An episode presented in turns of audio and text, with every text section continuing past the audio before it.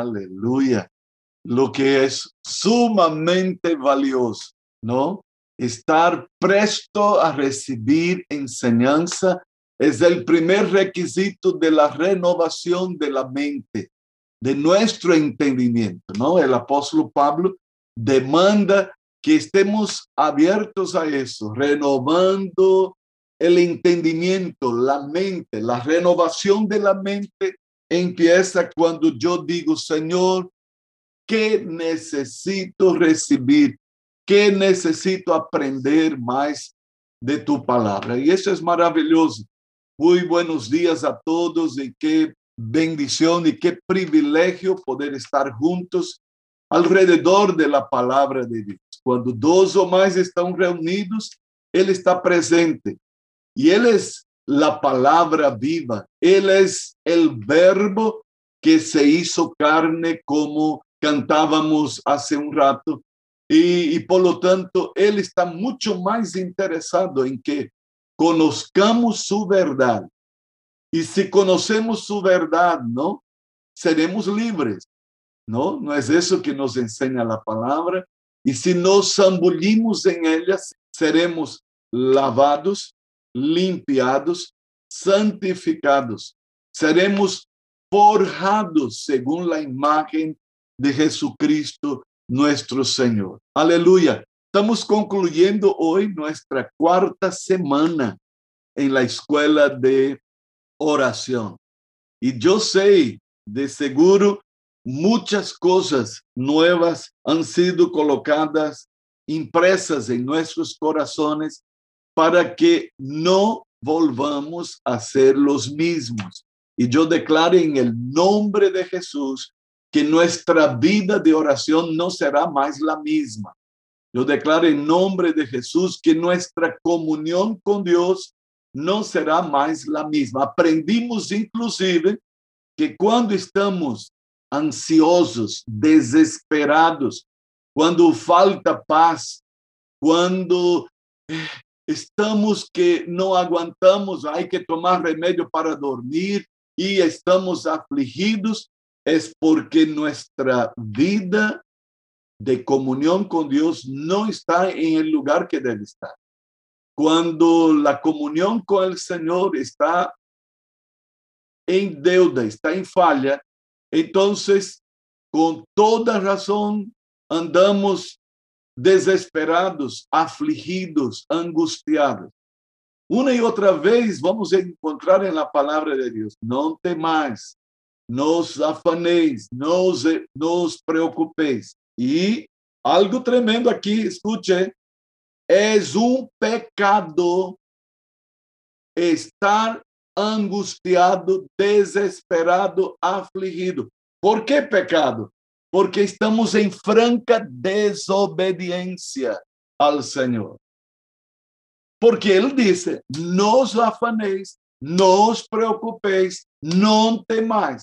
Entonces, si yo ando afligido, desesperado, a veces, hermanos, pensamos que Dios nos va a atender porque estamos así. Él dijo, solo hay una cosa que agrada a Él, es la oración de fe. Estamos viendo, para asombro nuestro, que uno puede hasta estar orando, mas una oración que no pasa del techo la oración del engreído, la oración del que confía en sí mismo. Y que Dios nos libre de que este espíritu de autoconfianza, de, de, de, de pensar que, que somos alguna cosa por nosotros mismos. Una de las canciones que entonamos hoy decía así, Él vio mi condición, no era nadie. Cuando yo no era nada, Él vio mi condición. Cuando yo no valía nada, ni era nadie, Él vio mi condición y vino a mí y me amó a pesar de mí. ¡Wow! ¡Qué tremendo! Todo empezó así. Yo no era nada, yo no servía para nada y Él vino y me tomó y me colocó en su reino, su reino de amor. No perdamos eso. no nos olvidemos, a David, el rey de Israel, el Señor tuvo que decir, yo te saqué del corral de las ovejas. Entonces, nada de hincharte, David, nada de creerte el tipo de la película. Recuerda que yo te saqué del corral de las ovejas. No es que ahora yo soy pastor, es que ahora yo soy apóstol, es que ahora yo soy líder. Eh, cuidadito, no va por ahí el asunto. Y el Señor dijo aquella parábola porque vio a algunos que confiaban en sí mismos. Y él dijo, dos hombres fueron a orar. Entonces es un tema que tú y yo, que amamos estar en la presencia de Dios, que amamos buscar las cosas eh, de la intimidad con Dios, debemos tener cuidado. Él contó la parábola de dos hombres que fueron a orar. Uno recibió respuesta y el otro, el Señor dice, no oró sino a sí mismo. Era una oración que venía para él porque él estaba hinchado.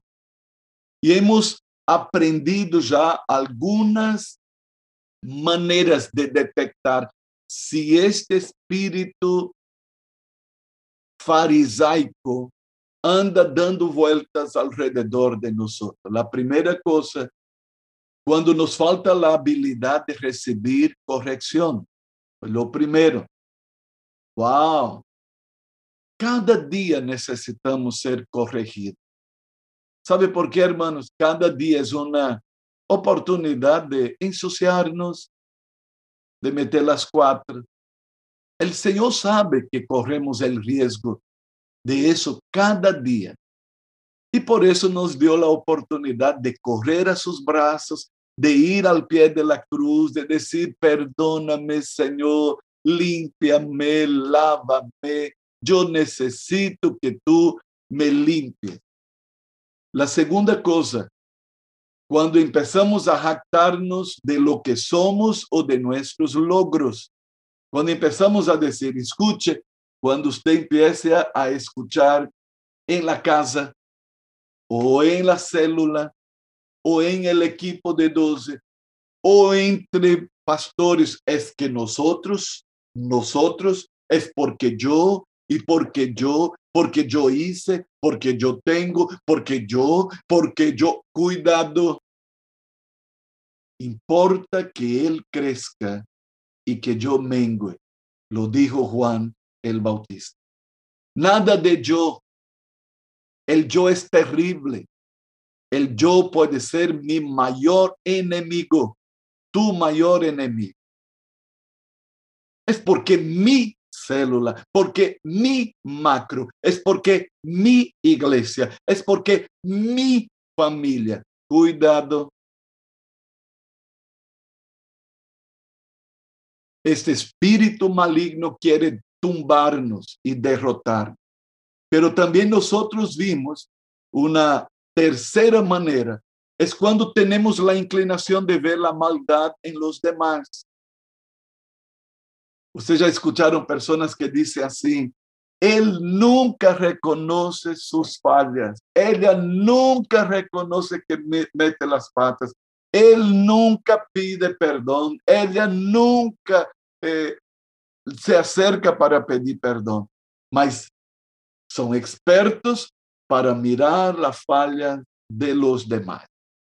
Peligroso, pero también hemos visto que es cuando empezamos a sentirnos que fuimos llamados a señalar la falla de los demás, a corregir a los demás.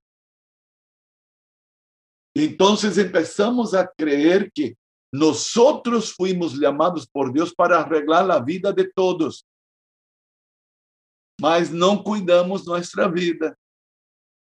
Wow, eso es terrible en la relación de pareja, en la familia, en la célula.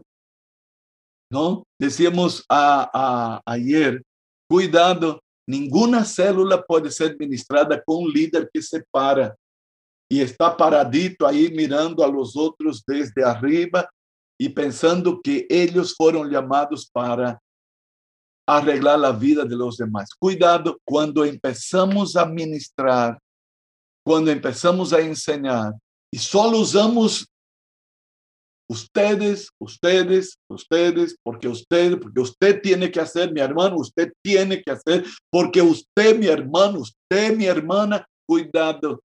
Él nunca se incluye, él nunca dice, nosotros necesitamos, nosotros tenemos que buscar a Dios. No, son los otros que necesitan, los otros que necesitan.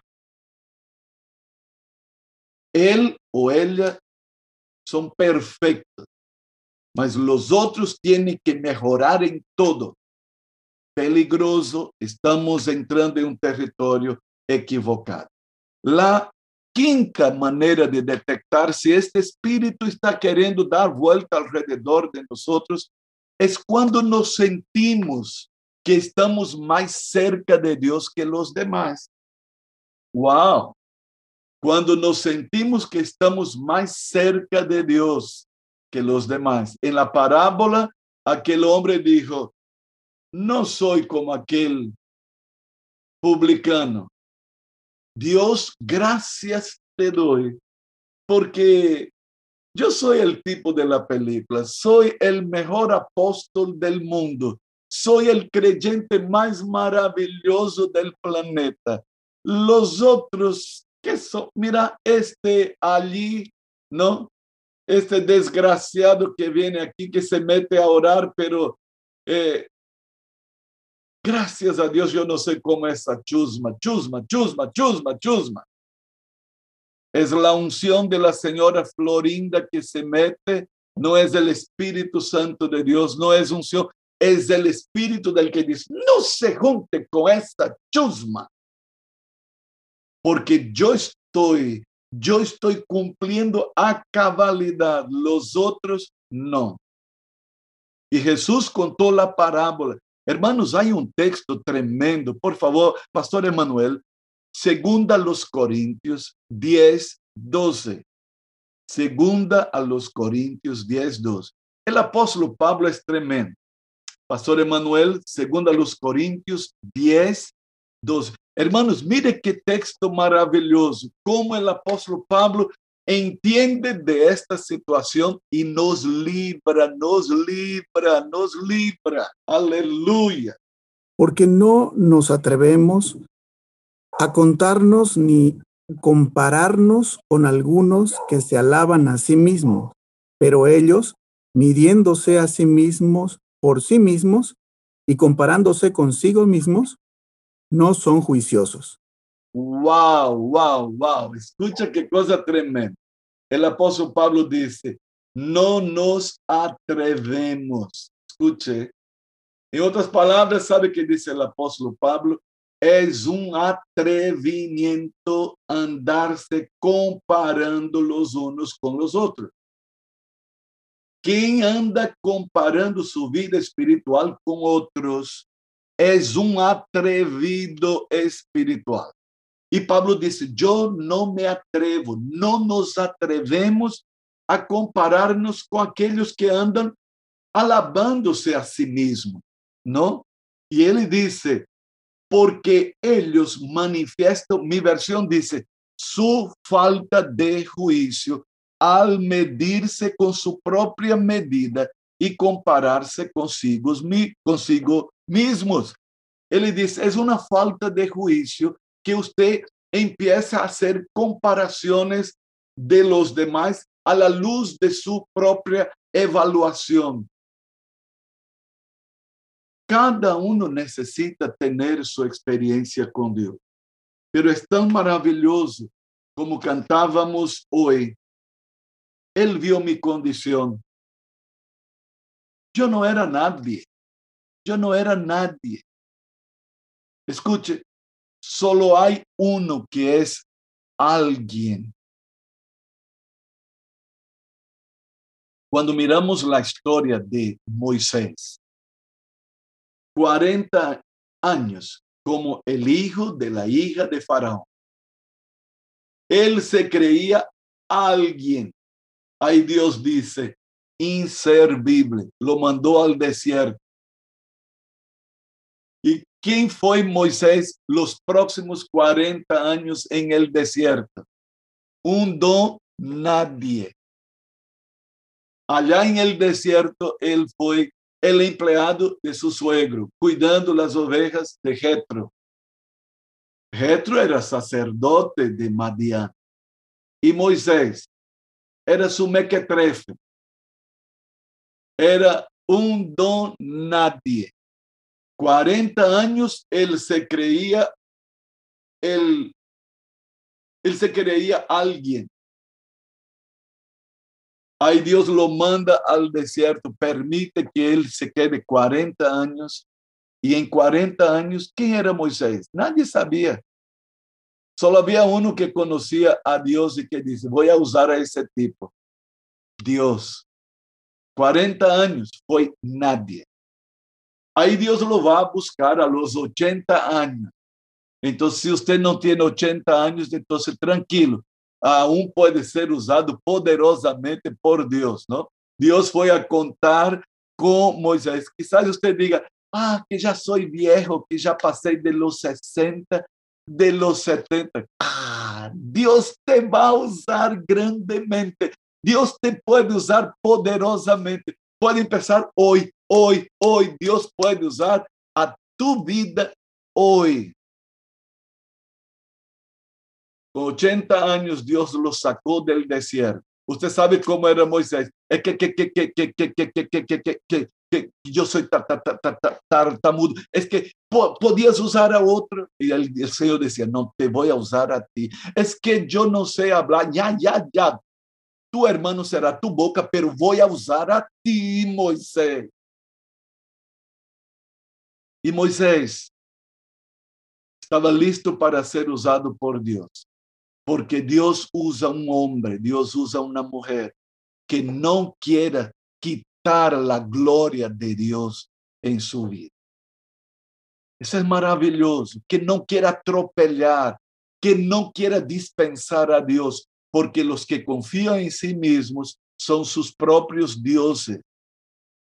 Y Moisés va a estar todo el tiempo sabiendo, sabiendo y sabiendo que solo hizo lo que hizo, porque Dios estaba con él. Y usted se acuerda aquella declaración de Moisés en el desierto, ya conduciendo tres millones de hebreos si tú no vas conmigo, no nos saques de aquí. Totalmente dependiente del Señor. Dios no va a permitir que le robemos su gloria. Pastora Kelly, por favor, segunda los Corintios 12, de 1 al 6. Escuchemos al apóstol Pablo. Ciertamente no me conviene gloriarme pero vendré a las visiones y a las revelaciones del Señor. Conozco un hombre en Cristo que hace 14 años, si en el cuerpo no lo sé, si fuera del cuerpo no lo sé, Dios lo sabe, fue arrebatado hasta el tercer cielo. Y conozco a tal hombre, si en el cuerpo o fuera del cuerpo no lo sé, Dios lo sabe, que fue arrebatado al paraíso, donde oyó palabras inefables que no les dado al hombre expresar. De tal hombre me gloriaré, pero de mí mismo en nada me gloriaré, sino en mis debilidades. Sin embargo, si quisiera gloriarme, no sería insensato, porque diría la verdad, pero lo dejo para que nadie piense de mí más de lo que en mí ve u oye de mí. Wow, wow. Para que nadie piense de mí más de lo que en mí ve u oye de mí. Todos sabemos que Pablo era um tipazo em las coisas espirituais. E ele disse: yo podría gloriarme y hablaría de revelaciones y cosas extraordinarias que yo experimenté, pero yo no quiero hablar de eso. Él no quiere hincharse. Él no quiere decir que él había llegado a niveles mayores que nosotros. Y él va a usar una expresión sumamente tremenda. Conozco un tal hombre. ¿Sabe quién es este hombre? Es él. Pero Pablo no empieza diciendo, porque yo tuve una experiencia, porque yo he conocido cosas sobrenaturales, porque yo, porque yo. Hermanos, qué experiencia linda. Tenga cuidado para no empezar, porque Dios me ha hablado, porque tuve una visión. Es maravilloso escuchar de hombres y mujeres de Dios que tuvieron revelación. Pero es maravilloso escuchar cuando ellos dicen, Dios me mandó escribir. Y cuando ellos empiezan a escribir, ellos dicen, estoy temblando y estoy eh, temiendo porque yo sé el significado de estas cosas. Hombres que tuvieron revelaciones tremendas, mas que a la vez nunca se pusieron sobre los demás. Porque lo que Dios les dio no fue para que ellos se gloriaran, se hincharan sobre los demás. Escuche, que nunca seamos azotados por un espíritu. El, pastor Emanuel hablaba de Jezabel. Jezabel es el espíritu que suplanta a los otros, que hace estragos, porque ella se cree alguna cosa y terminó como terminó. Alabado sea Dios. Entonces es sumamente importante que nosotros tengamos cuidado, no nos sintamos más cerca de Dios que los demás, no nos comparemos. Proverbios capítulo 6. Por favor, Sandra González de Peña, lea para nosotros Proverbios 6, 16 y 19. Seis cosas aborrece Jehová, y aún siete abomina su alma. Los ojos altivos, la lengua mentirosa, las manos derramadoras de sangre inocente, el corazón que maquina pensamientos inicuos, los pies presurosos para correr al mal, el testigo falso que habla mentira y el que siembra discordia entre los hermanos. Wow.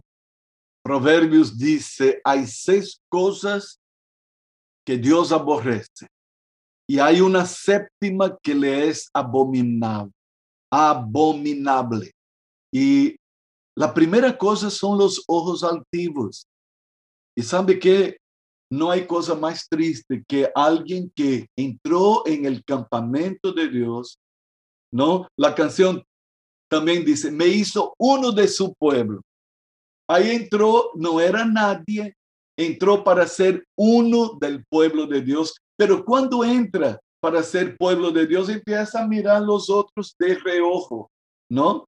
La nariz levantada, se cree el tipo de la película y mira los otros de reojo. Yo sé, yo conozco. Lo peor es cuando toma la palabra de Dios para ponerse por encima de los demás. El conocimiento que tiene de la palabra de Dios o la, la revelación que tiene, ¿no? Es para hincharse, Pablo dice, las muchas letras te hacen delirar. Entonces hay que tener cuidado porque hay un espíritu zingo desgraciado que quiere pasarnos la zancadilla en la vida espiritual. Y aquel hombre de la parábola que contó Jesús, él fue al templo a orar y empezó a decir, yo, yo, yo, y yo no soy como estos aquí. Porque este espíritu farisaico, él da vuelta, atrapa al hombre que está buscando a Dios para fregar su vida espiritual. En sexto lugar,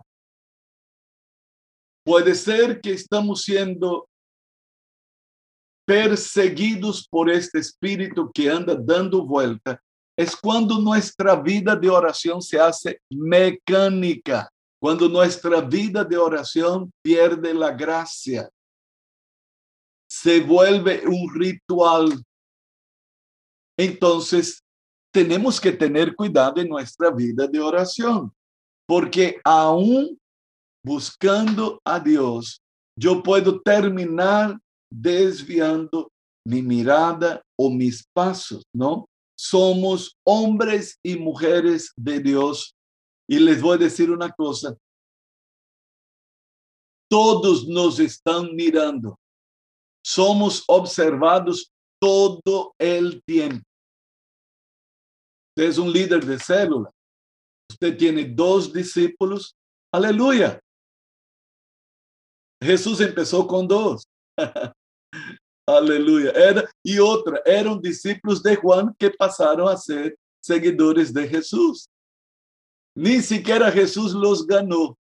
Vinieron de Juan. Aleluya, tranquilo. Usted tiene dos discípulos. Esos dos están mirando a ti. Todo el tiempo nos están mirando y necesitamos cuidar nuestra vida de oración. ¿Sabe por qué, hermanos? Usted es pastor, usted es líder de una macro, usted es líder de una célula, usted ministra y usted ministra y usted da palabra y usted da palabra y usted da palabra. Escuche, ¿cómo necesitamos recargar nuestras baterías espirituales? ¿Y dónde lo vamos a hacer? Debajo de esta mano poderosa, nos humillamos allí para que Él nos levante cuando sea tiempo. Escuche, necesitamos continuamente buscar a Dios en oración. Vamos a encontrar, por ejemplo, en el Sermón del Monte, que Jesús tuvo la preocupación de enseñar la oración, las disciplinas espirituales. Vamos a llegar allá. Son escenas del próximo capítulo. Sí, porque no piense que usted va a aprender a orar con cuatro semanas de meditar sobre estas cosas. Estamos en la introducción. Diga amén, anímeme. Diga amén, diga amém, apóstolo. Eu quero mais, eu quero perseguir, eu quero coisas maiores, porque eu sei que lo mejor está por venir. Está por venir. Entonces, no parquee, no cuelgue el quichute, ¿no? Algunos no saben qué es quichute, ¿no? Yo soy del tiempo del quichute, ¿no? Pero si no sabe, pregunte a su líder, ¿qué es un quichute? Ahí él va a decir, no tire la toalla, porque estamos recién dando los pasos para algo tremendo, pero no permita que su vida de oración sea algo desabrida, algo desabrido, algo sem graça, algo sem vida. Quando minha vida de oração perde o fogo espiritual. Então, necessitamos lenha cada dia em el fuego para que minha vida de oração e minha relação com Deus seja assim. Eu termino de orar, pero já tenho ganas de começar outra vez. Eu terminei esse culto matutino, já, ai, que pena que hoje é viernes, solo el lunes es que vamos a tener otra vez. Ay, apóstol, ¿por qué no sábado y domingo? Cuando usted está viviendo esa experiencia, hay fuego, hay ganas, hay deseos de más. ¿Sabe qué dijo el, eh, el salmista? Mais vale um dia em tu casa que mil anos fora de ella. Aí você diz, exagerado, fanático es porque tu vida de oración está perdiendo gusto, sabor. Entonces, el problema no es del salmista, no es que el salmista sea exagerado, es que tú te estás desinflando, te estás apagando. Cuando mi vida de oración se vuelve mecánica, wow, es porque algo está entrando para fregar mi comunión con Dios. Que Dios nos libre. Amén. Que Dios nos dé más ganas de servirle, de amarle, de estar cerca de su presencia.